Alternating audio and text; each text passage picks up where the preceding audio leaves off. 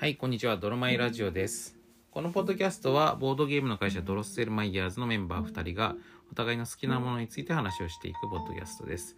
えーゲームデザイナープロデューサーの渡辺則明です。フルーティスト作家の真城奈々子ではい、ということでね、今回も、あのーリスナーの方からメールをいただいてましす。はい、て、すごい、すごいいいメールなんですけど、はい、あと、そこそこ長めでもあるんですけど、はい、 ちょっと読んでみてもらっていいですか。はいはい。えー、と、ラジオネーム古いタイプライターさんからです。えー、渡辺さん、真城さん、こんにちは。ポッドキャストの存在を知り、わわっと追いかけるように聞きました。さまざまなコンテンツへ向けたお二人のポジティブで愛情のあるお話、とても素敵です。あと、お話の端々で、どうしたら取り入れられるかと考えていらっしゃるのが伝わってどんな話題でもどこか根底がつながっているような感じがしてそれがまた面白いですサイゼリアで僕はいつかフリウリ風フリコを噛まずに注文してやろうと思っているうちにメニューからなくなってしまいましたそれから FF の音楽の話題で思い出したことがありメールいたしました小学生の頃僕は東北の田舎町に住んでいました FF6 にはまり込み親に買ってもらった3枚組のサントラを愛聴していました6年生の修学旅行行き先は仙台大きな町には田舎にはない大型 CD ショップがありますもらっていたお小遣いで CD を買うぞと決めて欲しいものを選んでいた時謎の8センチシングルを発見 FF6 関連の何らかの CD でしたその時の僕は FF6 の何かであるというだけで十分でしたよくわからないまま考えもしないまま TRF のシングルと一緒に買って帰りましたいざ聞いてみるとどうやら制作スタッフの皆さんが合唱をしていると戸惑い子供心に正直やっちまったと思いました人生初のこれじゃないを味わった体験でしたそのシングル今となってはレアアイテムなのかもしれませんがどうしたか思い出せません実家で魔石と化しているかもしれませんこの CD ご存知ですかというね、はいなかなかあのしっかりしたはい対策メールなんですけどちなみに「フリウリフフリコ」っていうのは、うんあのーサイゼリアのねメニューではい覚えてるわかんないな食べたことあると思うけどあの名前を覚えないたちなんであのーあれなんですよ なんですかねマッシュポテトとチーズが混ざってて、うんそれをグラタン皿で焼いてあるみたいなあ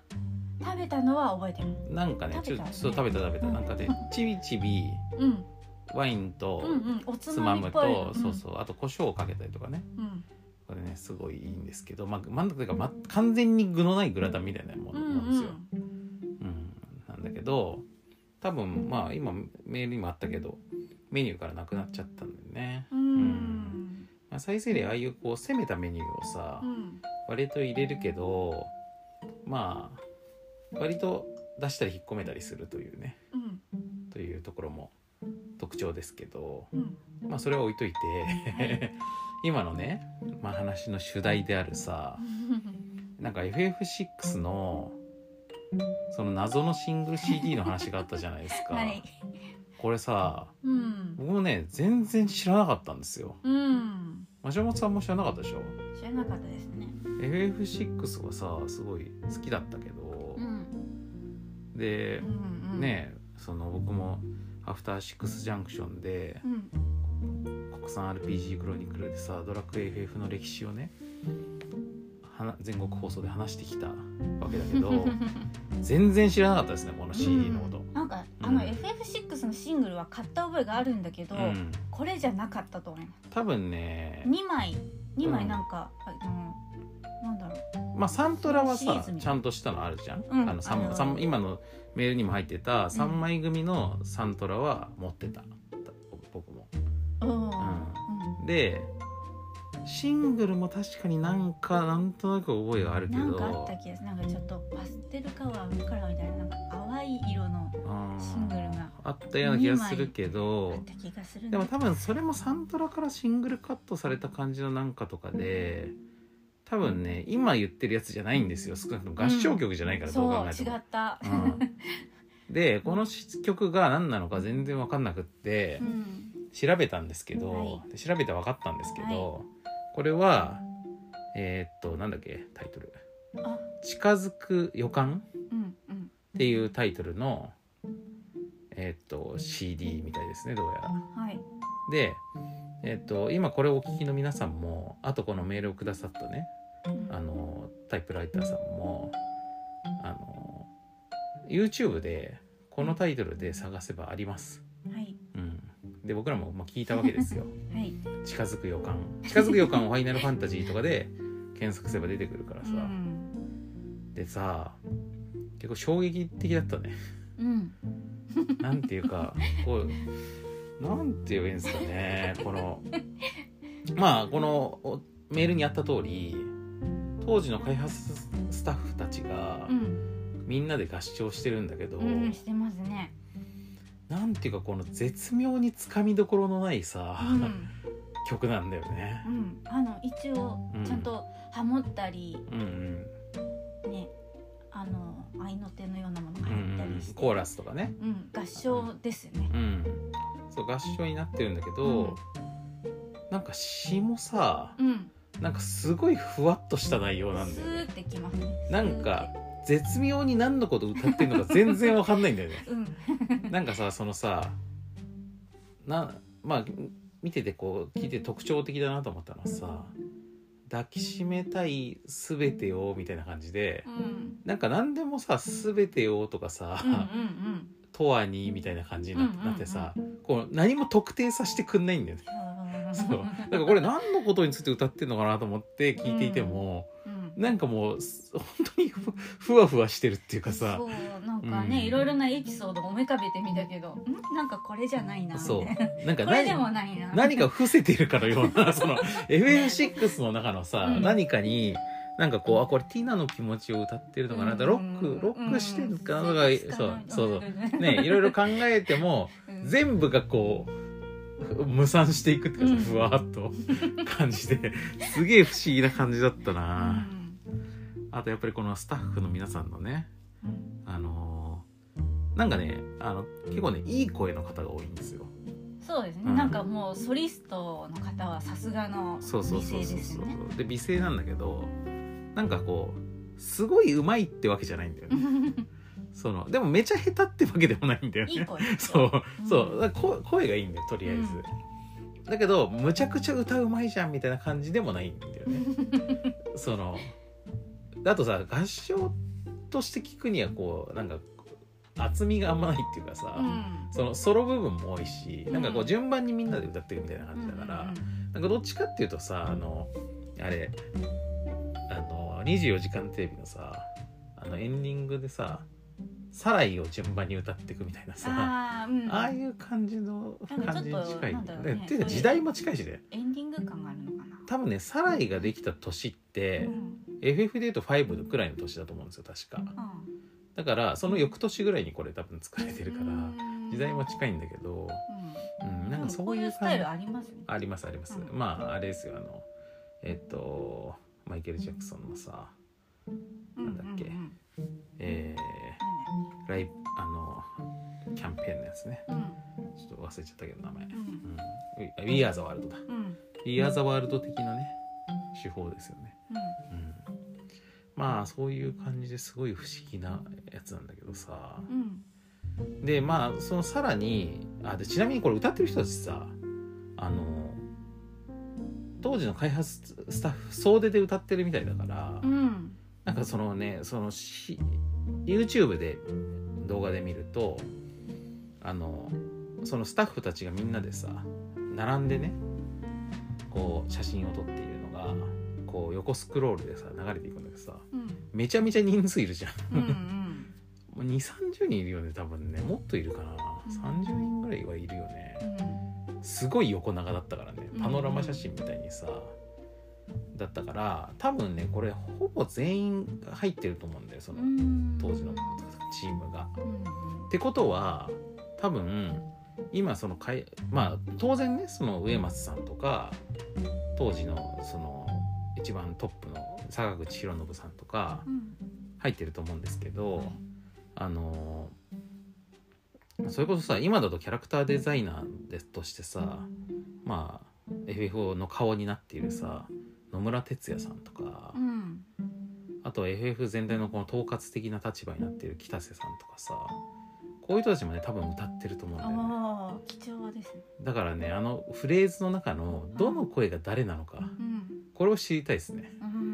うんそれをね入れた入れた動画がさらにアップされる とまあてかそのアップすること自体まあ権利的に微微妙な気もするけど、まあこれちょっと救いにの方ねあの復 刻今ならああるいは何かのさタイミングでさ FF6 の何周年記念みたいな時にさあもう一回さこれをさ誰がどこを歌ってるか明示した上でさ動画上げてくれたりとかするとうん嬉しいんですけど、でも全員分ソロがあるわけじゃないですかねそうだねその他っていうところにいいらっしゃるかもしれかない可能性もだから偉い人が声がいいとも限らないから全然偉くない人がこのめちゃくちゃ入ったばっかりのさうん若手プランナーとかさそういう人があの意外と大事なとこ任されてる可能性もあるけど、うんでもどうかななんかやっぱさその偉い人にさ気使うとこもあると思うからあさ、ーやっぱそう坂口さんとかさ、結構いいとこ歌ってんじゃない のわかんないけど坂口さんの歌声聞いたことないけど、うんでもインタビューとかの感じだとやっぱ声はいい声な気がするかそのら、声でう推測してん、そう あるいはね今のスクエニの FF の人たちでもう一回歌い直すとかねうんうんうんそういうのもいいと思います けどちなみにこれねあの作曲は上松さんなんですけど、うん上松信夫さんなんですけど、うん作詞はね伊藤博之さんっうんていう人がやっていてこの伊藤さんって人はあの FF におけるねなんていうかこうゲームシステム系の、まあ、いわゆる我々のようなこのボードゲームの世界でいうところのゲームデザイナーというかさうんうんそのまあまあなんかゲームデザインをする人だよねゲームのルールを考える人うんという意味ではだからまあシステムデザインというかさうんという意味ではめちゃくちゃ重要人物で、まあ FF のアクティブタイムバトルを考案した人物なんだよね。うんおーでその後もなんか例えばそのそのシリーズタイトルごとのさなんか8で言えばジャンクションシステムとか FF12 のねなんかこうあの仲間にこう行動のルーチンをプログラムして戦うさシステムとかがあるんだけど、うんそうがガンビットシステムって言うんだけど、まあ、そういうのとかをいちいち考えてる人だから、うんまあだからバトルシステム成長システムの鬼みたいな人だ ねうんうんうんその人がなぜか作詞をやっている、 はまあ、これ珍品ですねあかなりの、うんうんこのメールがなかったらさ我々もこれのこと知ることなかったからさ、うんすごい感謝ですけど、うんあとさ、まあ、このこれ、ね、がね、まあ、プラスこの CD なんで作られたのかっていうのもよくわかんないじゃんう。んうんでそれもまあネットで見たところによると、はいまあ、これネットに書いてあることだからなんか部分的に間違ってたりとかする可能性もなくはないんですけど、うんあのなんか当時 V ジャンプでうん FF6 のイメージソングを公募したらしいんだよね。うんうんところが全然来なかったと。うんうんまあそうだよね作曲って さ大変だしさそんなおいそれとできることじゃないし、うん V ジャンプってしかもさ読者層基本的に小学生だかそうら、ですねだからさあのキャラクターのイラストとかさ、うん敵キャラのデザインとかそういうのは送られてくると思うけど、まあまあ頑張って詩だよねはい詩まではまださ そうギリいけるかもしれないけどさ、作詞作曲は無理でしょ。うんちょっとどうやって送ればいいかもわかんないですね、まあ特に昔だと、そうだよね録音するのも今より難しいしうんね、楽器自分で弾けないといけないのかなとかあと鼻歌でいいのかなとか確かにね録音するのもだってさカセットテープでガチャってやってさ、うんラジカセで撮るしかないもんね、うん、まあこういうそこのむずさで多分、まあ、全然応募がなかったらしくって最終的に スタッ フがそれこそ上松さんが自ら作詞したあ作曲したのに伊藤さんが詞をつけてスタッフ全員で歌うっていうなるほどなんか自作自演的なことをせざるを得なくなってうんでこれシングル CD としても発売されたしなんかどうも V ジャンプのなんかあるあるじゃんあの雑誌のさ全プレうんうん応募者全員プレゼントうんでなんかプロモーションビデオみたいなのが多分 FF6 のプロモーションビデオだったのかながもらえてうんそれに入ってたらしいようーんだというの V ジャン読者は結構知ってるのかもしれないあっていうねーはいうんちょっと鳥島さんに聞いてみないねこの時 のことね、うん、あの僕去年の年末にその「アフターシックスジャンクション」で鳥島さんにインタビューさせてもらって、V ジャンプの話をいろいろ聞いたんですけどはいさすがにこの話は出てこなかったですねあーうん合唱取ったなーっつって とは言ってなかったあー覚えてるか分かんないけどううんんっていうねはい話があってう、んまあ、ここまでを調べたわけですようんこのあのメールをきっかけに。うんでこの話を、うんまあ、僕と真城さんの間でしててう「ん何?」ってこの V ジャンプの件で さ僕らとしては「何?」って思い出す話が一個あるんですちけょっとど。騎士騎士感がうん、その話聞いたことあるみたいなそういう 話あって、はいまあ、これはね多分さすがにね今までね僕もあんまりメディアで話したことないと思うんですけどあーはいまあ、話すようなことじゃないし、うん実は僕エニックスに初めて入った頃にう、んなんかはじまあ最初ねエニックスって入った時っていろんな部署をねなんか研修で回されるんですよう。ん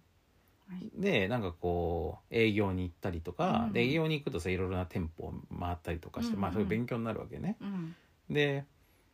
あのーあとユーザーサポートのさ言っ、てましたね、ね部署にいるとさ、毎日問い合わせの電話がかかってきてさ、うんいろんな質問 がそうこれでこれこれクリアできねえんだけどみたいなさ、うん当時 FF7 とかの頃だったからうん石板ええあだドラクエねドラドラクエ7の頃だったからうん石板見つかんねえんだけどみたいうんうなん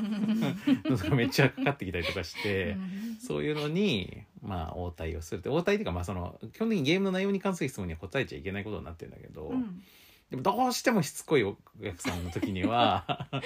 もうちょもうそのどうしようもなかったらちょっとしヒント出すみたいな、うんことをしてたんだけどね当時うは。んうんでそういうふうにいろんな部署を回されている中でデバッグの部署に行った時があったわけよ。うんうんでそのデバッカーチームと一緒にデバッグしてまあいろいろしてたんだけどその時にさそのタイその時にデバッグしていたタイトルの、まあ、一応そのちょっとタイトル名は伏せておきますけど、うんそのゲームのその担当プロデューサーのね、まあ、つまり先輩ですよね僕からしたらう。んその先輩が「あのーちょっとさ、あのーこのタイトル、まあ、V ジャンプで いろいろ展開しててでいろんなものを攻防してるんだと。うんでそれこそモンスターのデザインとか、うん武器のねデザインとかなんかいろいろ公募してる中であのまあ結構人気もあっていろいろ応募来てんだけど一個だけ 全然応募が来ない項目があって、うんそれがイメージソング部門っ ていうわけ。でそれそりゃそうだろみたいななってさ。うんほいでまあ V ジャンプって なんせ読者層小学生だから、うん作詞作詞はまだできてうも、んちょっと作曲は難しいちなみにそのゲームあの歌は入ってないんですよゲーム中には、うんうんあのそういうのが使えるハードじゃなかったんでうんだから曲だけなんだけどうんだからむしろ作曲しかを募集してなかったわ けねイメージソングっていうかそのあの曲だよね本当にね歌じゃなくてうんうん、だからそのテーマテーマ曲だよねうんテーマ曲募集するのもすごいなと思うけどさ エンディングそうんうまあメインテーマなんでだからエンディング曲だからさあメインメインまあでも、まあ、でメインテーマは別にあるのかオープニングとかにかの方がメインテーマなのかもしれないね、まあ、とにかくエンディング曲だねうんでもエンディング曲ってすごい大事なところにかかる曲でし ょ、うんうんうんあとそこそこの尺が必要じゃんそれをさ、うんその一般に募集してさうん全然応募が来ないっつってう、んそのプロデューサーが悩んでたわけ、うんそれで真城さんに、うんなんかこういうのあるんだけど 作ってみないっつっうて、んそれで曲書いてもらったんだよね、ううんん、どうでしたあの曲自分としてはまああの V ジャンプのね、うんうんあのを読んでいる子たちが小6小6っていうか小小学校、高学年ぐらいですようね。ん、小456ぐらいだうんね、なうんだから自分もそうそういう気持ちになり、うんうんうんうん そしてなんかそういう層かう ら、んえっ、とこういうなんていうの曲募集してますってこう言われた時に、うんうんうんその子たちどうやってどういう手段で募集す募う集、んうんあれ応募するのかねかなと思って、あの確かに手バ段リがバリバリ五線譜に書いて送ったらおかしいもんねだから手段が書いてなかったんですよ、うんだからあのどういう形態で応募すればいいのかが分からなくて応募手段すら書いてなくなかったんだよなその宛先はあるけどそう何かしら郵送で送るっていうことしか分かんなくてまあその部門がいっぱいあったから、うんうんうんうんそうあのキャラクターデザイン部門とかさ、うんアイテムデザイン部門とかさ、うんまあ、そのさそのゲームのタイトルすら募集してたからね、うんうんそうそれでだから使用楽器とかもわからないし、うんえー、と曲の分数もわか らないしえーと、えーだからあの曲を作るって言っても、例えばなんかこうメインになるモチーフを作ればいいのうか、んうんそれとも全部そのまんま使えるような形態で送ればいいのうんうかんだらも完璧して送んな完璧したものを送るのか、 うんってことだよね。分かんなかったんで。うんでもまああの読者はね小学校高学年だから、うんまああのちょっとした小さい旋律を作ってうん送れば多分そのプロの方がうんうんそれをアレンジして壮大なエンディング曲にうんしてくれるんじゃないかなと思って、そまあそうだよねメロディーの一部うんうをんそのねその使って、うんでそれをこうちょっとこうなんだろう曲の中で展開させたりとかして、うんうんうんだから多分その V ジャンプ編集部側がその想定しているうんそのものってやっぱ小学生とかの子が鼻歌とかさ、うんまあちょっとこうピアノとかさ、うんうんそういうので弾いたのをなんかこう軽くなんかまあメインモチーフでになるものだよねうん曲のね、その主主な旋律になるようなところを送ってきたら、うんそれをその曲そのゲームにだって当然その作コンポーザーはいるわけだから、うんうん他のゲーム中のいろんな BGM 作ってる人がいるわけだからうんその人がそれをうまく膨らまして展開させて、うんバックトラックとかいろいろつけてうん曲として完成して使うんだろうって思ったわけだよね。うんうんっていうかまあそういう話をししあの多分俺がその真城さんにこういう話があるよって言ってその V ジャンプ自体見したんだけど、うんいやぜ全然これだけどな何作ればいいか全然わかんないんだけどってなったけど、うんでもまあ多分こういうことだろうなって言って、うんで考えてうんうんうんで多分ピアノで録音して送ったんだよね。そうそうそう、うんうん別にねなんか楽器の指定とかそういうのもしなくていいんだろうし、うんうんうん旋律が分かればいいかなと思って、うんうんまあどうせそのゲームの音源にななっちゃうからね。うんうんだけどまあ一応そのねメロディーだけではなく、うんその伴奏もつけ、うんうんあれ楽譜も書いた気がするな楽譜も入れたかもね、うんもしかしたら、うんでもそんなにめちゃくちゃ凝ったものは作ってないんいだよやピアノで弾いてるものそのものを書いただけ、うんうん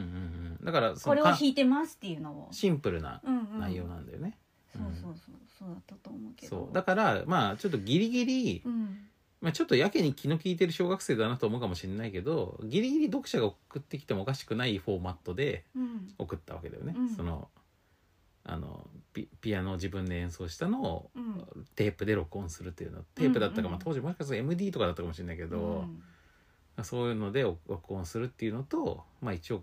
楽譜も5000して書いて、うん、多分書いたとう思う、んで送るみたいな。で送りましうんうたんと、普通になんか封筒とか書いて送った気がする、そしたらそれがしっかり採用されちゃったんだよねうん、しかも驚くことにそうほとんど何のアレンジ も加わらずにそ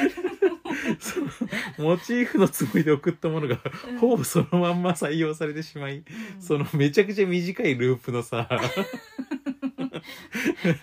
分ぐらいはあったかな。でもうん、いやまあ1分ぐらいはあるよ、うどうなん ん、1分ぐらいはあるけどエンディングってやっぱ長いからさ全然足りないんだよねだろう尺が。でそのまんままたまた繰り返すみたいな感じでさうんうん入ったんですけどまあでも、まあ、そんなわけでそのゲームのさうんスタッフロールには真城さんの名前も入ってるから入ってまさすね。でさそれまあエニックスから出たわけなんですけど、うだんからさ僕よりも早く、うんその真城さんの方がうんエニックスのゲームのスタッフロールに乗ったん乗だりけまどしたねさ 俺その時さ完全新入社員でさうんまだ研修とかしてる状態だからさ。 っていうかもっと言えば僕、そのその後も結局オンラインゲームの担当になったから ああ。ほとんどスタッフロールとか入ってないんですなよる。ほど。まああの「スター・オーシャン」とかになんかこうその同じ部署の仲間たちみたいな感じでスペシャルサンクスみたいな感じとかでは入ったりとかしてるかもしれないけど確か入ってるのあるんですけどそのコンシューマーゲームを全然作ってなかったもんでスタッフロール入ってないのようん。うんだから真城さんだけですよそっちに入ってんの、うんあ特にエニックスのね、らうん。うん、でもその後もうほどなく合併しちゃうからさ、うん。エニックスの商品のスタッフロールには俺は入ってなくて真城さんは入ってるっていうああねすごいすごい経験。そうで真城さんもねまうんあある意味作曲で、作曲で名前が 世に名前が出た最初の作品ということになってしまうが ちょっと真城さんとしてはかなりあれあれがうん自分の作曲家としての実力だというお思われるとうんちょっといやこれはもう本当モチーフのつもりで出したんでってう んうん小学生の気持ちで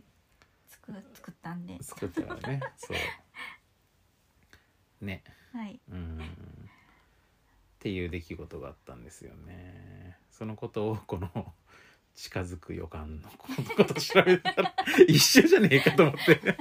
ら多分さ V ジャンプの中でうん。なんかまあある種のこの上等手段っていうかあまあさなんか流行してたのかなその多分ね、やり方がまあ、流行って言ってもこの FF6 の頃からうん僕らのこれまで結構もう56年経ってるから、うんもっとかうんうん、78年経ってるから多そ分、うねうんだからまあ78年言い過ぎかまあでも56年は経ってますよ、うんうんうん、だからあのーだいぶ時期は経ってんだけどとにかく V ジャンプの中での、うんなんていうか伝統的 手法うんだったんじゃないかな多分、うんうんまあ夢がありますよねありますねうんまあどうやっぱ読者参加型でうんゲームを作っていくみたいなのを、うんまあやっぱりやってたんでしょうねうんまあしかもさ FF6 の時はまあ逆に言うとさイメージソングのみだけどさその僕らがそのあの関わったっていうかさ応募したゲームは本当にありとあらゆるパーツを募集していたからうんうん本当にそんなことするんだなと思ったよ。そうねうんタイトルまでっていうびっくりそうなんかさまあああいうのってだからものによっちゃあね元からある程度こう決め打ちになってるものがあって。うんね、それに近いものを採用するみたいなことすら別にあってもおかしくないと思うんだけど、うんうん結構ちゃんとそのそのままうんあの応募してきたののた例えばモンスターデザインとか、うんそれを元にちゃんとデザインを起こしてドット入れたりとかしてて、うんうんでそういうのってやっぱりさその難しいんですよ結構。だってさ雑誌にそのゲームの開発記事がさ発売予定の記事が載るってことは、うんゲームの開発としてはもうそこそこ段階が進んでてまあまあ出来上がっちゃってるわけようんでそれから募集かけて新しいのが来るわけでしょ、うんでそれ新しく素材作ってまた入れあー入れていかなきゃいけないから大変だ開発工程でいうとさ本来だったらもっと前の段階でやるようなことうをんかなり最後の方でやんなきゃだってもうでもう僕デバッグしてたからね うんうんうんうんその時に新しい素材入れたりとかするわけだからああじゃあそのタイトルとかもなくなんかでなんかデザインが入ってないやつとかもあってへそうそうそうそうそうえ仮みたいなさううんん、だ からそこにあたらその募集のやつ入れたりとかするからそこそこ大変なさうんうん作業だと思うんだけど、うんうんまあ、そういうことやってたわけなんだよね。ううんんっていう不思議な体験でしたね。はいうんまあ、そういうことをこのメールをきっかけに思い出したという話なんですけど、まあここれさあのこの話を一応オープニングにしてうんそれで本編は FF6 の話をしようかなと思ったんだけど、はい結構これだけで30分以上になってるけど、うんまあいいかな、じゃあまあなんか軽くうん、 じゃあちょっと本編に入りたいと思いますはいということで本編なんですけど はいまああのオープニングで随分話しちゃったから、うんまあでも、まあ、このこの回一応 FF6 の回っていうことで、うんうんあのまあ、さっきのメールがきっかけでもあるんですけどね、うんあの FF6 あの僕らも結構好きな FF の一つだから、うんすごい好きうんなんかちょっといろいろ思い出してつらつら話をするのもいいかなと思って、でちなみにですけどえっ、と「アフターシックスジャンクション」でさそのさっき言ってたその国産 RPG クロニクルでね、うんまあ、FF の話をいろいろしてきたんだけど FF ドラクエの話を、うんそれはまあ割とねその歴史をあの振り返って両タイトルのなんていうかこうあのねと FF ドラクエとは何なのかみたいなうんことを、まあ、探っていくみたいな話だから割とこう分析的というか、まあ、うん批評的というか、そういう感じの視点の話だったんですけど、はい今日こっからする話って単なる思い出話なんでう んでそういうものを期待されるとめっちゃふわっとしてるなって思われるかもしれないんで、まあ、先に言っとこうかなと思って、はいあのつらつらとねうん話そうと思うんですけど、うんうん FF6 は真城さん的にはどういう感じなんですかどういうどういうとはなんかどのぐらいなんかこう思い出があるかとかさ思い出があるか、うんえ多分 FF の中で一番好きだったんじゃないあかな一番なんだうんちなみに真城さんはドラクエと FF で言うとどうなどどうなの思い入れの程度としてはドラクエ派ですね、まあだよねだから、真城さんはどっちかというともうもう心、ね、あの髄心あの、うん骨の髄からドラクエそうもうみたなんいかドラなクエによって体が作られちゃってるんうんで、うんうんうんだからそういう感じなんだけどうんでもそんな真城さんも、まあ、好きな FF もあって、うんその中で6は特に好きって感じなのかな、うんうんうんまあ僕もかなり好きですねう6は。んうん、やっぱりそのスーパーファミコンまでのさそのドット駅の FF のまあ実質最終作だし、うんまあそういう意味では技術的にもいろんな意味でも到達点でもあるから、うんまあすごいゲームだと思うんだけどう、んまあ真さんのこうし FF6 のさ、好うんきなとことかをさ思い出してみるとどんなとこえろ好ですかきなところなんだろうな、うんうまあん、雰囲気好きですね6の雰囲気ってさ、うんちょっと特殊だよね。あの窓ワーマーとか大好きだあのファンタジーとちょっと機械的なものの、この混ざり具合のバランスが好きかうんうんうんうなんあのまあそれこそ歴史的なことで言うとさ、うん FF って後に行くほど SF 的な要素が強くなって、特に FF7 でもガラッとうんあの SF っぽい世界観になるんだけうど、んそれの直前である6はやっぱりこのファンタジーに軸足を置いてるんだけど、うんあのーそういうテクノロジー的な要素が、まあ、結構前面に入ってきていて、うんなんかこうその SF 化しちゃう前のうんギリギリのバランスっていうかさ、うんそうそうそそうこがちょっと面白いよね。私はあのあれ歴史の本当にあったじゅ歴史の方でも、うんやっぱりその科学と魔術と芸術が混ざっている感じのものがうんうんうんうんすごい、区区別がついてない時代、うんが好きなんで未文化の時代ねそうそうそうだからあの科学と魔術と芸術がもともとは一つのものだったというのうんが感じられるものが好きってことだよね、ううんん確かにそういうムードがあるねうん6にはね、うんだからさなんかその例えば FF7 もあの魔法っていうねうん要素が出てきてまあそれと星のエネルギーという設定なんだけど、うん惑星のエネルギーをさ吸い上げてでそれを、まあほ、あの使うことでマテ,、まあ、マテリアっていう玉にし込めてさそれでなんかファイヤーとかケアルとか魔法を使ったりとかするんだけど、うんまああれって要はさその魔法っていうものをあの科学の枠組みであの設定してるわけだようね、んうんだからその地球から吸い上げるエネルギーであってでそのエネルギーの使用方法によってなんかいろいろ炎を出したりとかいろいろできるっていう考え方だから、うんまあ要するにそのエネルギー論として扱ってるわけだからさ、うんだからまあ思考の枠組みは完全に科学なわけだよじゃん、うんその FF7 の設定っていうのは。うんだけど FF6 におけるその魔法の扱いとかあのさっきのメールにも魔石とか出てきたけど、まあ魔石召喚獣魔法っていうこの辺のものの扱いっていうのはさやっぱり立脚点はもうちょっと魔術的なところにあるんだうよね。んうんでそれと割と対立するものとしてそのガストラ帝国っていう中で出てくるうんうんと帝国の機械文明っていうのが割とこの対立する存在として出てきつつ、うんあのーまあそれの両方利用したものとして、まあ、ドアーマーがあったりとかして、うんまあ、あの感じいいよねねやマっぱドアね。ーマーとそれに乗るティナとかも好きだっうたし、んそしてエドガーが変な機械の武器を開発したりとかしてるのも好きだっ たしエドが好きだったエよドねが好きだったおかしおかしいからなんかおかしい人好きで エドがすごい変なキャラだよな、うんなんか王様なんかさその、うんく一国の王様でしかも兄弟の兄でう、んでなんか発明家みたいな感じで、ね双子でしたそうそうそう双子の兄でうんとかさ、要素が多いんだよあいつ多い、で自分の城がさうんなんか城にも砂に潜ったりとかするしさあよく分かんなくていいよねーうんそうそのエドガーにね自分の名前呼んでもらいたくて、うん名前を変更したんだ けどティナの名前をちょっと失敗しちゃって、うんそうティナマシラって呼ばれるようになっちゃうあれだよねその、ま、し名前をさ、うん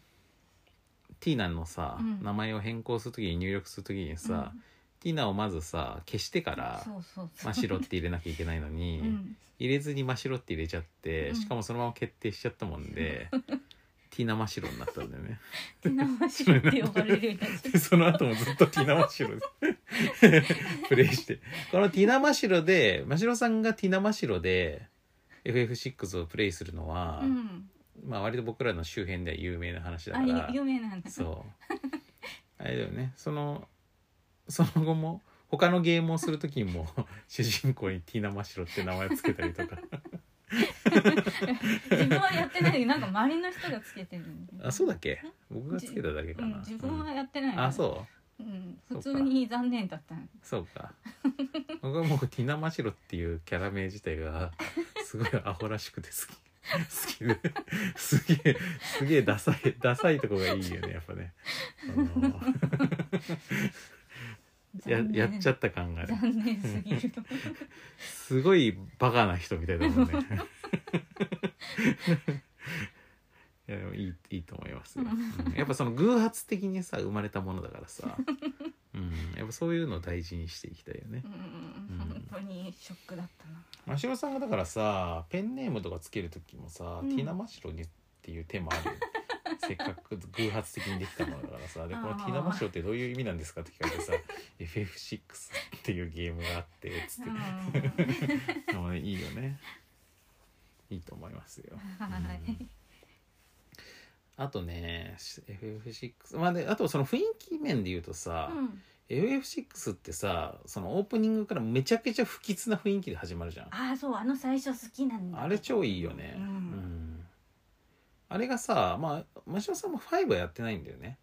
やってないやってないよね、うん FF5 はうん逆に FF の歴史の中でも底抜けに明るいわけうんオープニングもめっちゃ爽やかなのよ、うんうんあのーなんか青空のさ元さ草原をさチョコボでかけてくみたいな感じのオうんうんープニングで,、で曲もめちゃくちゃ明るいわけうんでその5の後だからう、んめちゃくちゃ暗く感じたんだよね、なるほどうんうんうんうんでそのなんかあのーパイプオルガンみたいなさ不吉な曲で始まってさ、であの暗闇に雷光が轟いてさ、うんみたいな、ね雪の中を窓側までうん歩いてくみたいなあれもすごくね雪の中を歩くオープニングさ、まあ、うん映像的にも美しいけど、うんまあほんとスーファミでできるさ、うんうんなんかこう限界値の映像っていう感じもねね一番最初からあったし、うんなんかあそこのさ雪のさ色合いがすごいよね。すごいすごい雪ってさなんかまあ安易に書くと白くなっちゃうわけだけど、白くないよねそう水色っていうかなんか薄、薄青っなんかぽ暗い、い、うん、よそう夜かなんかのそうそうそうそう暗い時の感じね夜の雪の色なのね、表現がねめちゃくちゃすごいし、うんまあとにかくね FF6 はすごいよね、うんそういうところが。それに合わさったあのティナのテーマねうん、っていうののテーマがあの暗い曲なんだもんね。うんうんんちょっとアイリッシュな感じあそうだね確かにね、うんアイリッシュな感じだね、今思えばなんか6はさしかもその完全に群像劇なんだよね、うんその主人公がそんなにはっきり決まってなくてさそうねまあティーナが一応一番最初に出てくる人ではあるけど、うんでも途中外れたりとかもするからそんなに主人公って感じもしなかったりもするし、うんうんまあロックとかもさまあ主人公といえば主人公っぽいけど、でもそんなにはっきりしてないもんねうん途中でそのメンバーがバラバラになる時にさその語り部的な立場になるのはセリスだったりするしね意外と、うん、うんああねあのセリスの魚取るシーンも好きね なんか意外だよね、あのうん、なんか生きの悪いやつと生きのいいやつとあそうそういなかったですあそうあれ 魚のあのだダメな魚をうんシドに食べさせてるとシドが死んじゃうんだよね、うんあそこがすごい好きでもうなんかずっとそれをやってたい感じそういうの好きだよねマシャさんさト トルネコのさショーとかでもさずっと商売そこで あそうそうそうずっと働いて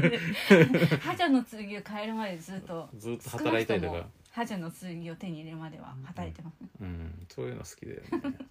俺あそこのところでさ、まあ、ちなみにあのよく知らない人とか忘れてる人のために言うと、まあ、FF6 ってその途中で世界が滅びるんですよ、うんでその、まあ、世界を救うことができなかったという失意の中でその主人公たちが、まあ、もう一回その立ち直って集まっていくというのが、まあ、一番盛り上がるところなんだけど、うんまあ、それでそのみんながめっちゃバラバラになってたりさでもう世界も滅んでっていう時に、まあ、そのセリスっていう、まあ、女性のキャラがね女戦士がね、うんがの視点になるんだよなぜかねうんでセリスってそれまで全然メインキャラっぽくないわけその主人公たちのうちの一人でしかなくってしかもかなり途中で加わる最初は敵のねうんガストラ帝国側にいた人だからなんか突然セリス視点になるのすごい不思議だったし、うんでそのセリスがさそのシドっていうおじいちゃんをさ看病しててさその最果てのうん孤島みたいな無人島みたいなとこでさでそこでそのシドに浜で取った魚を持ってき て食べさせてあげるっていうくだりがあるんだうんようね、んでちなみに僕はその魚にいいやつと悪いやつがあるとか全然気づかなかったもんで 全然気づかないで普通にあげてしシド死んだからねうんでも俺はそういうストーリーだと思ってたから、うんうんむしろえあそこでシド生きる可能性あんのっていうことの方うんうが、んなんかい意外っていうかそん死んだ方が話としてはさ、うんよくない よくないっていうかその方がさセリスがあそこから旅立つ動機がさうんはっきりするじゃんまあそうねやっぱね本当の絶望まで行くとこがいいわけようん唯一だからセセリスはさその、まあ、世界も救えなかったしみんなバラバラになっちゃってでもうほんあのセリスが好きなロックとも別れてるわけなんだけど、うんでその状態の時にその自分がさ世話しなきゃいけない相手がいるっていうのは実は人間をこう生かしておくそのうんこの世につなぎ止めていくためてためにめちゃくちゃか力になるわけうんあの自分より弱い存在がいるっていうのはうんだからそこでシドの看病をしてるわけなんだよねうんと俺は解釈してたんだようね。んだからまあいわばその自分に対して のなんていうかこう存在意義というかさを作る意味ですその指導をす献身的に世話しているというふうに僕は捉えてたんですけど、うんところがそこで人が死んじゃったことによって、もうそれすらなくなってもう本当に絶望したセリスがあの崖から身を投げるっていうね、うんまあ、流れになるわけですよ。うんだからここでシドが魚がさいい魚食ってさうめえみたいな感じになって元気になったわいみたいな感じになってたらうんちょっと話としてはなんかそのき推進力がさうんなくならない元気になったわーいっていうバージョンがいやわかんんない死なないだけだったかもしれない。ない、ううんん、元気にはならないのか 元気にはならだから俺その場所見てないから知らないのよ死なないいだけかな多わか分んないな思い出せないな、うんシャドウはね生きてるバージョンとそいうなくなっちゃうバージョンとあるシャシャドウも僕は死んだけど、うんまあ、いずれまた出てくるんだろうと思ってた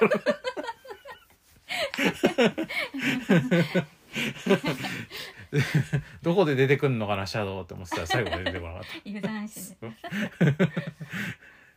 思ってたねうーうんだんからもう全部このフラグをさ、うん悪い方悪い方にさうんうん踏んで進んできたわけなんですけど、うん僕の FF7 はねうんんまあまあ多分死なないだけなんだろうな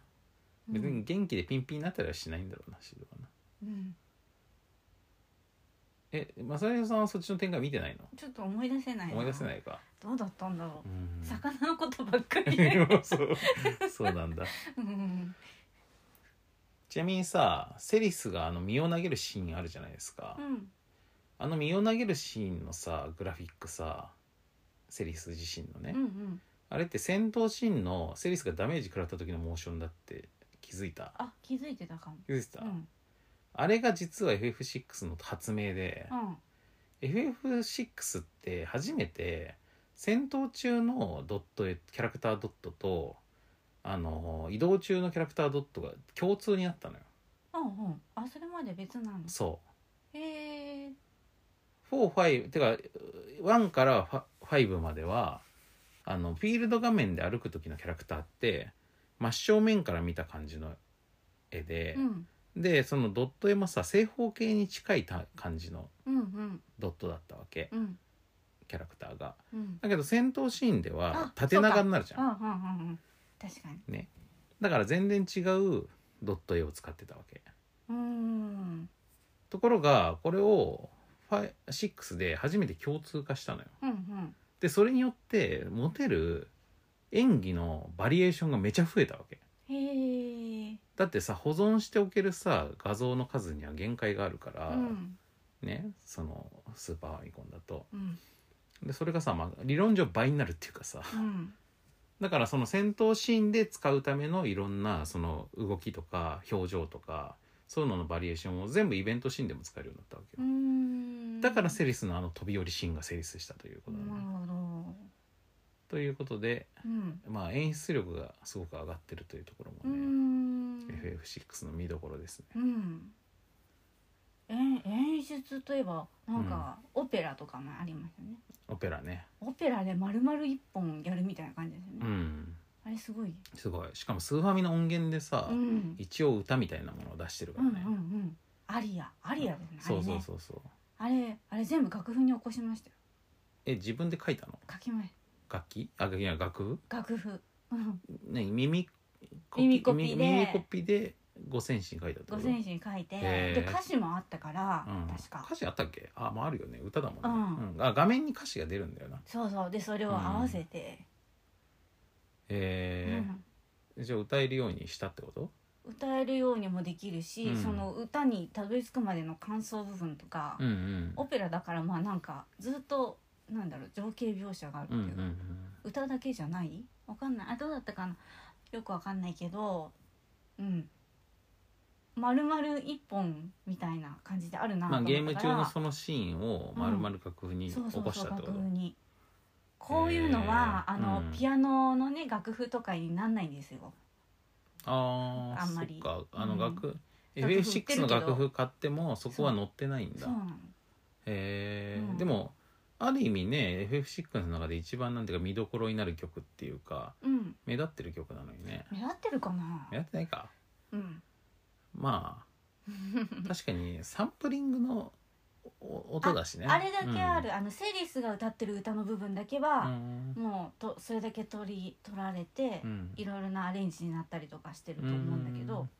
あのそこに至るまでのオうん別のペシラーンのねそうシーンっていうのは楽譜になってないうんうん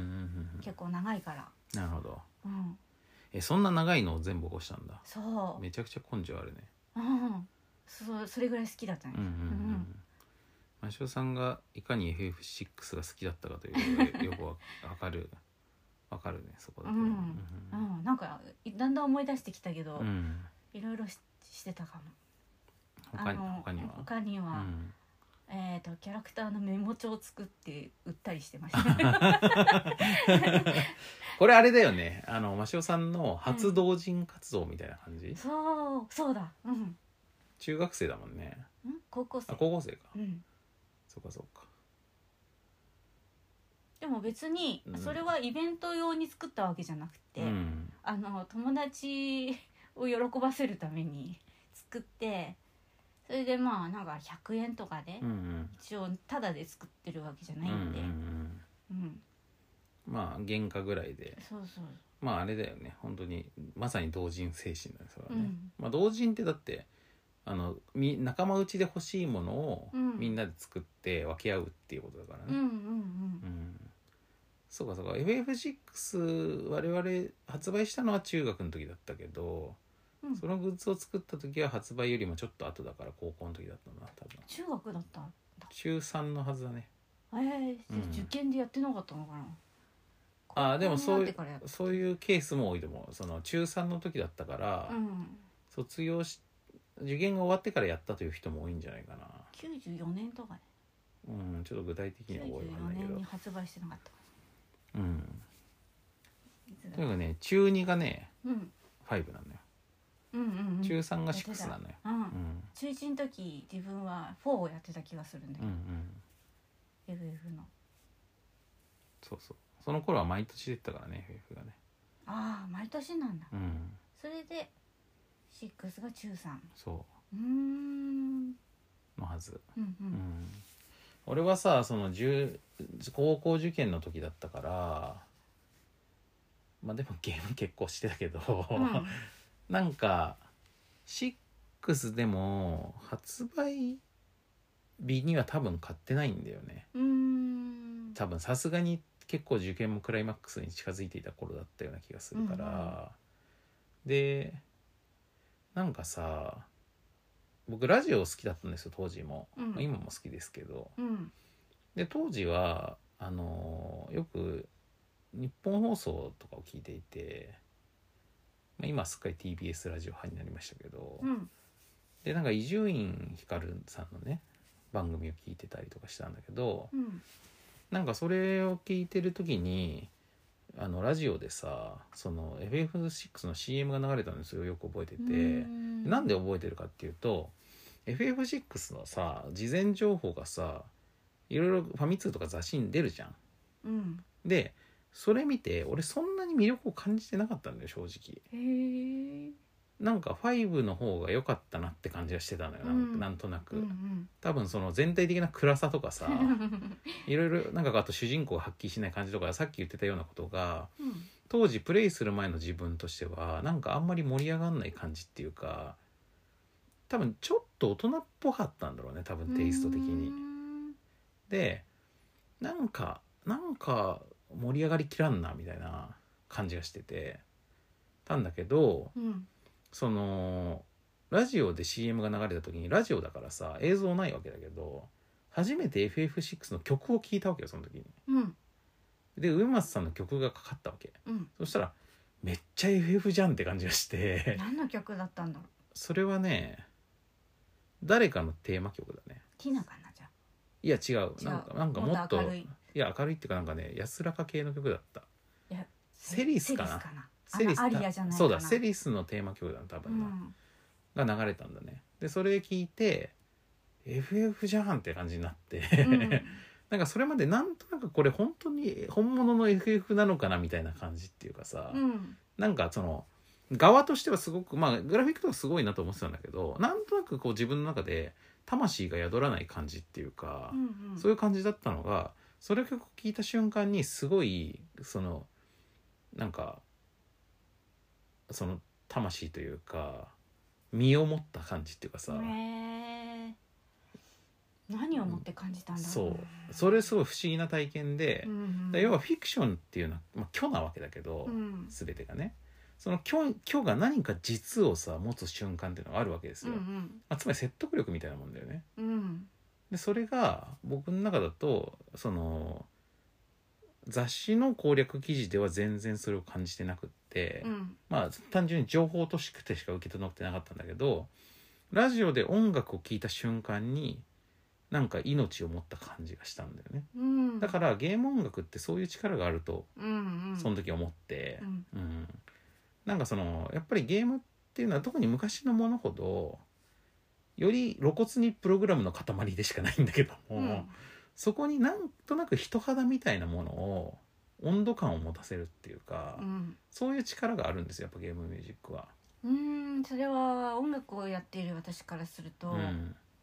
あのーなんだろうななんかその文学的な雰囲気だけで感じたのか、うんそれとも FF の中で実はよく使われているうん音形とか、うんうんなんかそういうので反応したのかあそれだね多分そっちだと思あうーつまうんうんうんり FF のまあ悪く言えば、うんウェマスの手癖みたいなもの、うん個性ですねそうそういうものを多分うん感じ取ったんだと思う。ああうんううんうんんうんこれドラクエだとかなんかそういうのありますね、そううん、うだからなるほさどあの例えば漫画とかでもさ、うんそのオリジナル作者が描いてる絵となんかこう外伝とかでさアシスタントが描いた絵とかってさうん確かにこのキャラだけどちょっと違うなって感じがする時あるじゃん。うんうんそのなんかさ藤子不二雄先生の描いた「ドラえもんと」うんそれと別にさなんか秘密シリーズとかで描いてあるなんかこう別の人が藤子プロの別の人が描いてるなって感じの「ドラえもん」って、うんやっぱ違うなって感じがするじゃん。でその造形的にはそんなには変わんないんだけどやっぱなんか匂いが違うみたいな、うんそういう感じでそれが、うそのゲームってさやっぱりその続編が出ることにグラフィックが丸ごと入れ替わっちゃうから、うんうんだからあのまあこれはなんていうか僕のと特有の疑り深さみたいなとこだと思うんですけど、素直に別にねその FF4 の月5が出たら「やった5だ」ってなって「6出たら「やった6だ」ってなれる人もいると思うんだけど僕はその都度結構疑り深い子供だったので、なんか FF のその続編まあ FF だけじゃないんだけどなんかの続編とかが出るたびにちょっと違うわけじゃん前のやつと。うんうんこのちょっと違うっていう部分に何かしらのちょっと不信感みたいなものをあ感じそてれはみんな持ってるんじゃないかねまあ、あるよね。うんうんでなんかなんかしっくりこねえなみたいな、うん確かに前よりも技術的に進歩してるのはわかるけど、うんこれが僕の好きな FF なのかなっていう気持ちをどっかまで持ってんのよ。うんでどっかでああるタイミング発売日までのどっかでこあのあ本物じゃんってなる瞬間があって、うんまあ、発売日発売した後のこともあると思うんだけど遊んでる途中でやっぱそうじゃんってなる時もあると思うんだけど、うんうだかんらそういうなんかねその本物だとかあるいはまあやったことのあるものと照らし合わせの本物偽物じゃなくて、うん自分にとってこのゲームとか作品映画とかでもそうだけどが何か意味のあるものであるという感じうんその感覚を持つ瞬間っていうのにすごく興味があるんだよね、なるほど私もそういうのを体験したことあるドラクエ5とかで最初になんか V ジャンプとかああいうので紹介されてるのを見て、うん最初は自分のものって感じしないんだけど、うんうんなんかどっかのタイミングで好きになる瞬間あるんですよね、うんちょっと話あれですけど、うんさっきさっき聞いたなんだっけあの CD うんうんシングルのうんうんあれあんまり FF っぽくないないよねですけど一箇所だけあ FF って思 ったうん、ところがあったんですけど場所があったのななんかわかります、え何あの曲の中で、うん、いやわかん ないなえなんかフレーズとかで、フレーズっていうか、うんうんまあお展うん展開うん、違うかな、何 々あのーうんあの中にパイプオルガンみたいな音が鳴ってたんですよああそうだっけ、でまあパイプオルガンはうん FF によく使われますよね,、うんなんかねそれでちょっとあそういうねこああここは FF だなあみたいこなこはそうかもみたいなうんうん一箇所だけ見つけましうん、まあそういうののなんか総合的なもんなんだろうね、た、うんう多分ね、んうん、そうだからねまあなんかねそのその時は特に音楽によってそうなったんだけど、うんでも多分なんかまあ他のことでなることもあると思うんだようね。んあのセリフだったりとかう、んなんかまあもっとゲームの触り心地みたいなことってなることもあるだろうし、うんうん確かに、ね、ドラクエだったら効果音とかさうん、の持ってる力もでかいよね。ああ大きいうな、んあのピッとかなる音とかだけでもさ、うんあドラクエだってなる時もあると思うし、 あのーなんだろうオープニング P しかならなくて、うん、何も映ってないうんうんのがなんかであったと思うねあれすごい好きだったのドラクエの逆うんなんだろ3とかじゃないう3かな、うんあお起きなさいみたいなところかな、うんうん、ドラクエ3はタイトルロゴすらないからねああいやストーリーが始まる時始まったに後ね、全部真っ黒で、うんうんセリフだけ出るからうん、まあそこはやっぱあれじゃないピーっていうので真っ送るん白だけどや真っ白みたいな感じであそうそうそうそううん起きるとこだよね、うんうん、あれすごい好き、あれやっぱドラクエのインターフェースとさその効果音のさうん、効果を最大限に高める演出だよね、うん、うん、あれ本当にワクワクした、うんドラクエらしさのみで始まる何にもないのにうんピしかないのに、うんうんピーとあとあのセリフを送るうーってことうんうんうん、いやこのセリフを送る「うー」って音いやあれもドラクエらしさだもんね、あうーん、だからそういうさまあドラクエは特にそのドラクエらしさのフェティッシュな記号みたいなものがすごく蓄積されててしかもあんまり変わんないからうんそこはまあ逆に強いんだけうど、ん FF は結構そういうのをさ変えちゃうからさ、うんだから我々の中で本物の FF だ認定を出すのがちょっと難しいわけよ、うんなんか人によって違うかもしれないだと思う、うん、でまあ少なくともある時期まではだから上松さんの音楽っていうのがすごくそれを担ってたとう思う、うんんまあ今はね他の人が書いた曲が多いから、うんあのえそう FF らしさっていうものもちょっと変わってきてはいると思うんだけど、うんうんまあ少なまあ、特にこの頃までがそれが顕著だよね。うんやっぱさそのゲームミュージックっていうものがさあのより主張が強かった時代っていうのがシュスーファミまでじゃないでうすんか。で FF の中で言っても「セブン以降はちょっとこう控えめなうん特にメロディーをそんなに強く出さないようになるよね。そうだから私ピアノで弾かなくなっちゃってねうんうんセブン以降はそれはまあよくさその上松さん本人もさ、うんその映像がすごく饒舌になって情報量が増えたからう、ん音楽があんまり前に出ないようにししするようになったっていうよく言うけど、うん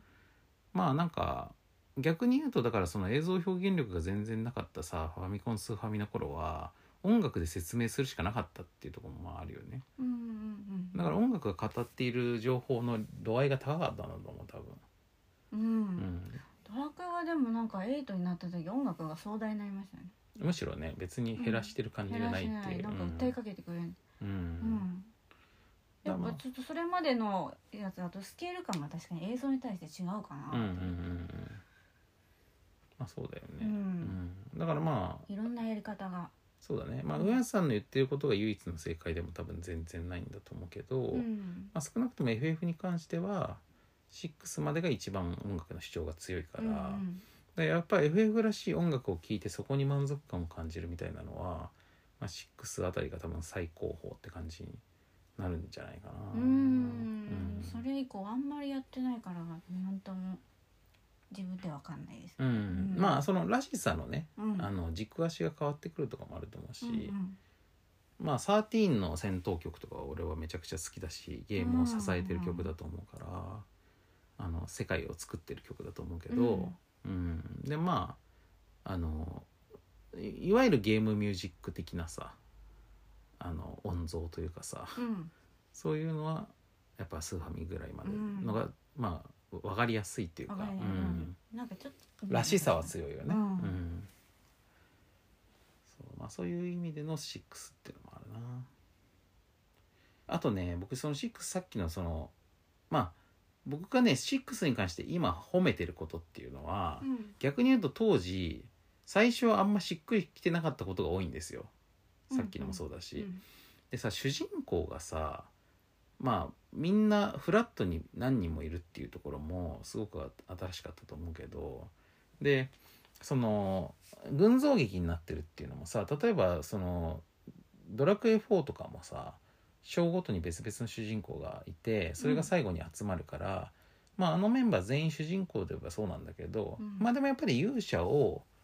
あの盛り上げるための、まあ、仲間たちではあるわけじゃんうんサポートする役割なわけじゃ、うんんでも FF6 のキャラはさ本当にフラットだからねうんうん強いて言えばティナがちょっと特殊な存在まあストーリー上中心の方にいるっていう意味ではティナはいる、うん結構重要な人物ねうん世界に対してそうそうそうまあキーパーソンっていう意味ではそうなんだよねうんただまあなんていうかこうドラマ的な中心ではない、うんううんん、ストーリー的な中設定上のの重要キャラではあるけど、うんドラマ全体を象徴する存在ではない、ううんんなんか感情移入しにくいそうそうそうそうそういない時期人間もあじゃなるいしうんなんか体が発酵してどっか行っちゃったりとかするから ドラマ的にはまあロックの方がうんだし、まああとまあさっきフラットって言ったけど、うんまあフラットではないんだけど実際は、うんうんあの明らかにいてもいなくてもいいやつっていうかあーまさあ、ねその扱いが低いやつはいるからなんだけど、まあとにかく中心がはっきりしてないっていうことがあの今思えばすごく先進的だと思うし、うんあとまあそれでその強いて言うならこいつっていうのの中心がティナにあるのもだってあのあれじゃんディシディアス・ファイナルファンタジーみたいなさいろんなファイナルファンタジーの主人公が集まってって戦うゲームとかでもうん6代表で出てくるのはティナだからね、うだかんらティナやっぱり一応主人公なわけようんでそう考えるとさ「スター・ウォーズ」とかさいろんなコンテンツがさ今あのアメリカの映画とかだハリウッド映画とかだとさその新シリーズ作るっていう時にあの今回のシリーズは女性を主人公にしますってやって、まあ、今までその男性の冒険物語ばっかりだったのをさうんなんかバランス取ろうとしている動きがさ世界全体としてあるわけだけど、うんその意味だと FF は早いよそこ。うんなるほど女性主人公をさ、うんまあ、特にああいう、まあ、当時スーファミ当時の RPG なんてそうすっごい男の子文化だったわけで、うんだって V ジャンプでメイン展開してるぐらいだからさう、ん V ジャンプって少年漫画雑誌なわけじゃん、うんそれで主人公をさティナにするってさすごいよそうね、うんまあまあちょっと男性社会から見た感じがあるとすればっていうのが神秘的な存在なところかなあまあそうだね、うんその描写そのものはうんあの古典的かもしれないけど、 まあ言ったらさその「ラピュタ」のさ、うんあのシータシータとかと同じよううな、んあの少年日常の側にいる少年に 非日常を連れてくる存在としてのうん少女っていう、まあ、この話「ドロマイラジオ」でも前にも一回出てきたけど、うんまあ、そういうモチーフだからね、うんまあ、そういう意味ではそんなに今の基準で見ると、うんそんなに先進的じゃないけど。うんでもまああのすごいことよ。うんうんまあまあ実際はティナってまあ感情移入するようには作られてない気がするんですけうど、ん私自身はティナが一番感情移入してますね、うんうんうん一番自分に近い感じがするうん、どういうとこなのかなわかんないなんかかんなんだろうね別に何も根拠ないんですけど厳重セリスよりはセリスは さもっセとリスもよっりとは古典的な女性だもんね、あの恋に生きるさ、うんなんかこう一見強い仕事できる女みたいな感じだけど本当はあの恋に生きたいみたいなさ、うんそういうキャラだからまあすごいまあゆ割と保守的な価値観のキャラだと思うけどあとまあお姉さんキャラだったかな、ん自分はあんまりそういう感じではない、うんうん、まあでもリルムでもないしなみたいななんか今は子供だからね そうそうそううんうん、リルムはおじいちゃんおじいちゃんしっかりしなよみたいなそういう感じキャラだからな、うんあんまり自分元気キャラでもないんで、うん強いて言うならうんうんまあそうだよまあティーナはでもやっぱりあのなんつうの属性からさうんちょっと浮いてるような存在だからさ、うんそういうとこに共感したんじゃ ないうんマシロさん的には、うんまあなんとなくくわかりますよ、ううんん、ムード的には。まあ、ティナマ シュルになっちそう、ゃテうィぐーナらマいシュだかル、らティーナマシュルって いうぐらいだから。何かしら共通点があるんですよ。テティーナロックになんだティーナロックティーナロックじゃねえかティーナロ,、まあ、ロえっとックロックマシロッロクマシロになんなくてよかったねうんまあでもね、あの自分が男の存在でエドガーに名前呼んでもらってもなんかちょっとあんま嬉しくないからねうんそうかエドガーに名前を呼んでほしいえそうそうエドガーと恋愛関係になるキャラとかいないもんねそううんうんまあ関係性が深いのはマッシュだけどねうんマッシュのさ、うんあの技がさ格闘ゲーム的なコマンド入力をして出すようになってんじゃ んああいうの俺すごい好きなんだよ なバカバカしいってバカバカしいんだけどさ、うんうんでもなんかあのね FF のこの1個のゲームの中になんか全部を入れてやるみたいな、うんああいう考え方っていうかさああいう気概は好きですよ、うん、うん、いいねそう若い感じ若い感じあるよねやっぱね FF らしいよねそこが、はね、うんまあしかも FF ってやっぱりさその RPG でありながらどうにかちょっとアクションっぽい要素入れられないかみたいなことってそれこそこのアクティブタイムバトルが発明された頃からずっとトライしてることでもあるから、うんうんまあ、そういうところもあるあるよね。うんう、なんか海縁の漢字の組み合わせるのとかも面白いと思う し、かいねうん、だからキャラクターごとにさやっぱこう全員主人公かもよみたいな感じだからそれぞれになんか別の戦闘システムを持たせるみたいなさうんこれもなんかすごいいいですよ幕の内弁当的っていうか、ううんん、あとはケフカかなあああれはなんかその後のなんていうのピエロボスみたいなのうをん作ったあきっかけみたいな存在ですかあれそうだねまああの当時、うんそのケフカみたいな、まあ、ああいうさそのそのピエロタイプっていうかうさ、んああいうタイプの道家っぽい敵の幹部みたいなのはまあ中ボスでうんあの割と早々に退場するか、まあ、最後までいるんだけどもっと悪い悪のボスみたいなやつがいてそいつにさ、なんか仲間なのに葬りされるとかさ、 うんそういうかませ犬的な感じのキャラのイメージだったのがなんかあれが最終的にめちゃくちゃ強大なボスになってでしかもすごく狂気をさ、うんはらんだ存在であるというのがめっちゃ新しいってその時思ったんだけど、うんまあ、今話してて今現時点から思うとあれはジョーカーだな。うあんあうんうんなるほどそうだからまあそういう意味では世界的にはもうあったんでしょうけど、うんまあ当時中学生とかの僕からしたら初めて触れるうんそういう道家タイプのラスボスでしたね。うんうんんまあヨーロッパにはねピエロはもっと昔からいてうんちゃんとそういうイメージがあるけど日本にはあんまりそういうイメージがないからうんうんうんうんまあ、ジョーカーもそうだしあとホラー映画とかのね敵役とかでも、うんモンスター役とかでもまあよく出てくるモチーフではあるんだけどピエロはねうんうんでもなんか FF のそのなんかさその世界ぜ FF の世界観全体のさなんかそのマッチョじゃなさというか、うんなんか FF の中における強さとかっていうのは肉体的な強さではないんだよねうんなんかもっと精神とか概念の話でさだから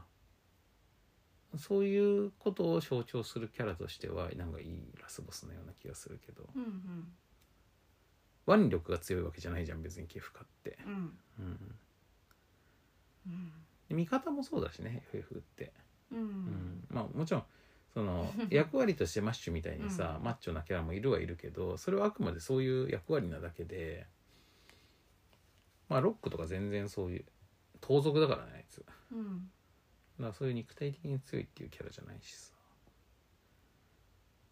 ドラクエはもうちょっとねあの成長とか強さっていうものに対してうんもうちょっとまっすぐだと思うんですよ、うんまあ勇者がいるからねそうそうそうで勇者もまあまあムキムキだしさ、うんうんあのドラクエはなんか反体制みたいなのがドラクエあドラクエじゃない ?FF? そう FF はね、うんそういうのとこもあるねうんうんだから結局さ最初はガステラ帝国っていう兄弟の帝国と戦っているように見せかけて、うんまあその帝国の枠組み国っていう枠組みすらも否定する純粋な破壊者っていうさのがケフカだったから、うんうん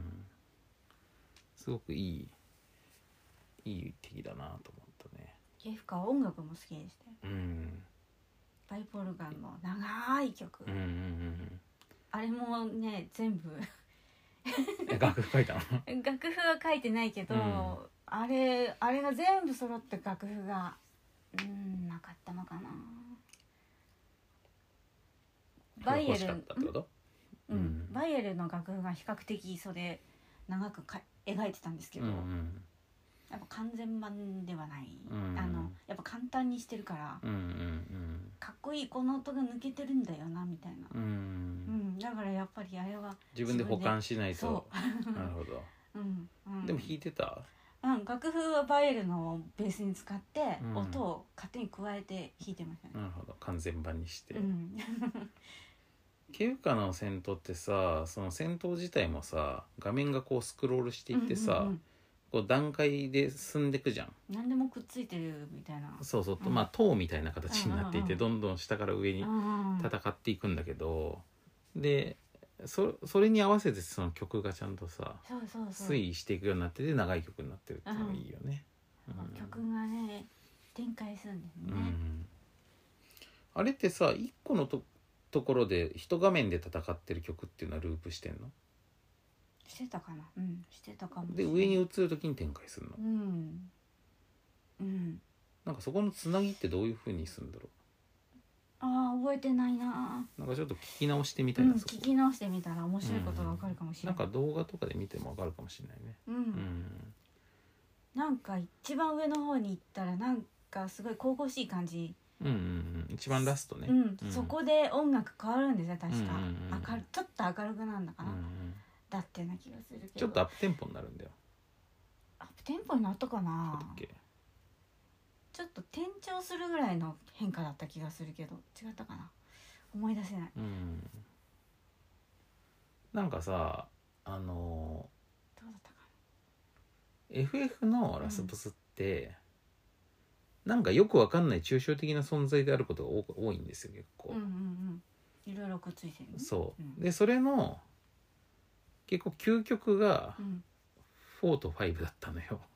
あそうそうんう4なんてうんゴルベーザがずっと敵のボスだと思って戦ってって、うんだけど、まあ、最終的にゴルベーザが改心してうんう、んで兄だったみたいになって、うんでその後真の悪いやつみたいな感じでうん月に行ってう、んゼムスって戦うんだけど、うんでそれがなんかパワーアップしてゼロムスみたいになるんだけどうんなんかそのさだから最終的に戦うこのゼロムスっていうやつはさ結局こいつ何なんだっけって感じになるわけ あのー、私フォークリアしたんですけど、うん月に行ったところまで覚えてまあそすその後がわからないうだねいや多分ねまあもちろん、うんまあせ設定はねもちろん読めばわかるんだけどうんうんも、でゼロムスもなんか何かしら暗黒の存在なんだけども なんかさ要はさドラマは切れてるわけもうそこでうん、うんあのこれはだから、まあ、ゲーム上のね設定で言ったらなぜこいつを倒さなきゃいけないかはもちろんストーリー自体語られてるんだけども、そのドラマっていう意味で言うとゴルベーザを倒しちゃったらもう終わってるわけよ。うんそっから先はなんかなんていうかこう現象でしかないっていうかさ、ううーんん要するに敵との間に因縁がないんだうんうよんね。うんだからその心の中のドラマ的なあの情の面でのさつながりがない敵と戦ってるからうんだからこいつ誰なんだっけでなるわけうんそういうようなことがさそのないんだよケフカはうんない一貫した人格を持ってるから敵が、うんまあ狂気の存在ではあるんだけどもとにかくこうゲームの序盤から出てきてなんか海縁のさ実家に毒を流したりとかさうんいろいろひどいことしてるかうら、んなんかで世界を滅びしたのもあいつあいつだしだからねやっぱりそういうボスはいいよ、うんうん、系譜かすごい覚えたもんねうんだからさ FF ってさ割と後から振り返ってストーリー説明できない人が多いんだけど、うん6はまあまあ説明できると思う多うん分うんうんそのドラマ的なつながりがちゃんとあるからね、ううんそういうとこもいいねどうですかはいうん大体言いたいこと言えた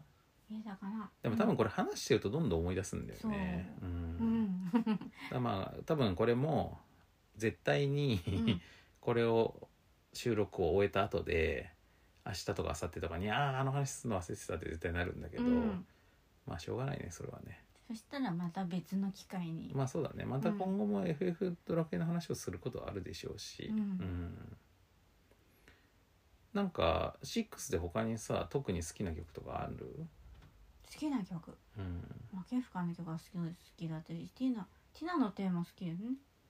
俺さストーリー上別にそんなに大事じゃないんだけどさ、うんなんかあのマレッシャスっていうモチーフが好きなんだよね。マレーシアの音楽も好きうですん、なんか FF って時々ああいうさ、うん別にストーリー上抜く抜いても何も問題ないんだけど、うんなんか印象に残る場所あるよマね。レーシア印象に残ってるななんかう一番最近にプロプレイしたもうほんとこの数年以内に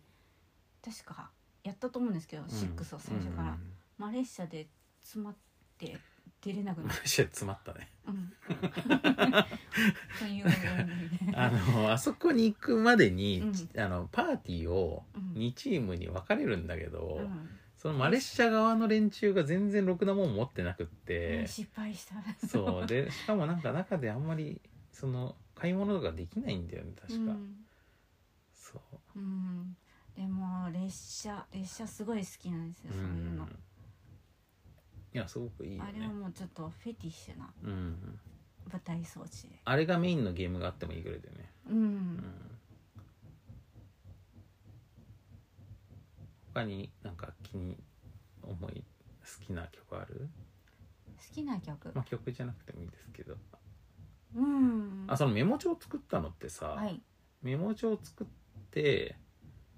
えっ、とイベントとかで売ったわけじゃないってことじゃんあれはそううんイベント目的じゃないイベントも行ってたんですけど、うんそれはもっと全然後になってからの話かまあちなみにその頃ね僕らその静岡の高校生とかだから、うんまあ少なくとも僕はコミケとか行ったことなかったし、うん静岡もまああんまりそういうね、まあ、今はあるだろうけど当時はありましたよそんなに大きなやつはなかったよねでもうんでも一応即売会はあったのかな、うん同人誌の結構定期的に月1ぐらいであったとかあそんな頻度でやってたうの、んまあでも規模はそんな大きくないんじゃないまあでなもんか僕一回見に行ったらいいかとこありますけど、うんなんかビルの一室でやってるみたいな感じだったよあのー、あれ雑居ビルのワンフロアでやってるみたいな感じそれは小さいやつですねあそうなんだもうちょっと大きいのあるんですよ、うーんうん、あのちゃんとしたイベントスペースみたいなうんとうこんろうんうんまあじゃあ当時からそういうのあったのか、うんまあ、当時は僕はむしろそういう同人文化みたいなものは全然知らなかったですからね、うんうんうん、そういうグッズを作るっていう発想もなかったし、うんうーんまあしおさんの方がそこはちょっとせ先んじてますねうん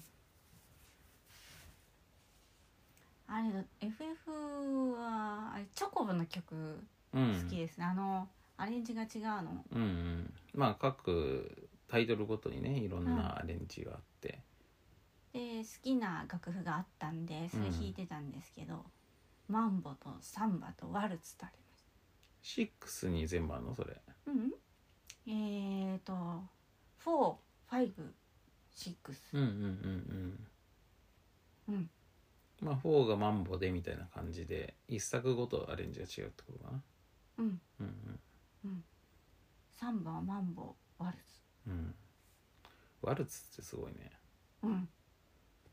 もうそういうのでうんうん違いを勉強して、ああサンバってこういうリズムなんだとか、うんうんこれがワルツらしさかみたいなうん実はこれが音楽教育になってるというなってるうん、 勉強になってる今もつにつながってることの一つだねそれはね、うんうんうんうんその出発点としてねうんうんうんワールドミュージックにそこで触れてるってことね、うんうんうんなんか「ドラクエ」のさ最新作もさうん、 「イレブン」もさ一回世界がさちょっとバッドエンドみたいになってからさうんまあドラクエの場合はあの時を戻してもう一回やり直すみたいな展開になるんですけどうんあのこの、えー FF6 のさやっぱ一回カタストロフが起きてそれをみんなでなんとかするっていう展開はなんか多分みんながいなんか一番やりたかったゲームの一つなんじゃないかな当時。うんうんうんそれが一番やっぱ語り草になるところな気がするうんうんやっぱりさあの普通のそれまでの RPG って魔王が世界を滅ぼそうとしてるぞみたいなうん支配しようとしてるぞみたいになるけどそれを未然に食い止める話だから、うんうん実際にはそんなに大変なことが起きないわけよそうするとうんうんだからまあそれはさその滅ぼ滅ぶ詐欺みたいなもんでさ、そのあんまりその恐ろしさが実感できなかったりとかだからまあそれはドラクエとかだドラクエ1とかだとさその行った時点ですでに滅びてる街があるとか、そういううことによって魔王軍の信仰の恐ろしさっていうのを表現しようとかうんそういうことはするんだけど、でもやっぱりこうあ本当に滅びちゃうんだっていうところにやっぱり俺はすごくシビアさを感じて。んやっぱりその当時の少なくともそのち中二心というかさいやめちゃくちゃそこはビンビン刺さったんだよねうんうんこの世界は本当に滅びることがある世界なんだっていうそのなんか安全装置とかさ補助輪がついたみたいなさ、うん本当はセーフティーなんだけど滅び魔王が怖いですよって言ってる世界ではなくて、本気で殺しにかかってきてる世界なんだなっていうところになんか一番魅力を感じてたかもしうれない。んなるほどうんうんまあこれは結構男の子的な感覚かもしれないうんあけでども中学の頃はそういうの好きうんまあ考えてみれば当時好きだった「新女神転生」とかもさ、うん世界滅びるし、うんまあ、終末論が流行っていたというのもあると思うんだけど、うんうんそういう時代性もかなりあるよね多分ね、ううん確かにまあでもそういう意味ではなんかこうあのさっき事前にはピンときてなかったって言ってたけどうんやったらむちゃくちゃ最高のゲームって感じが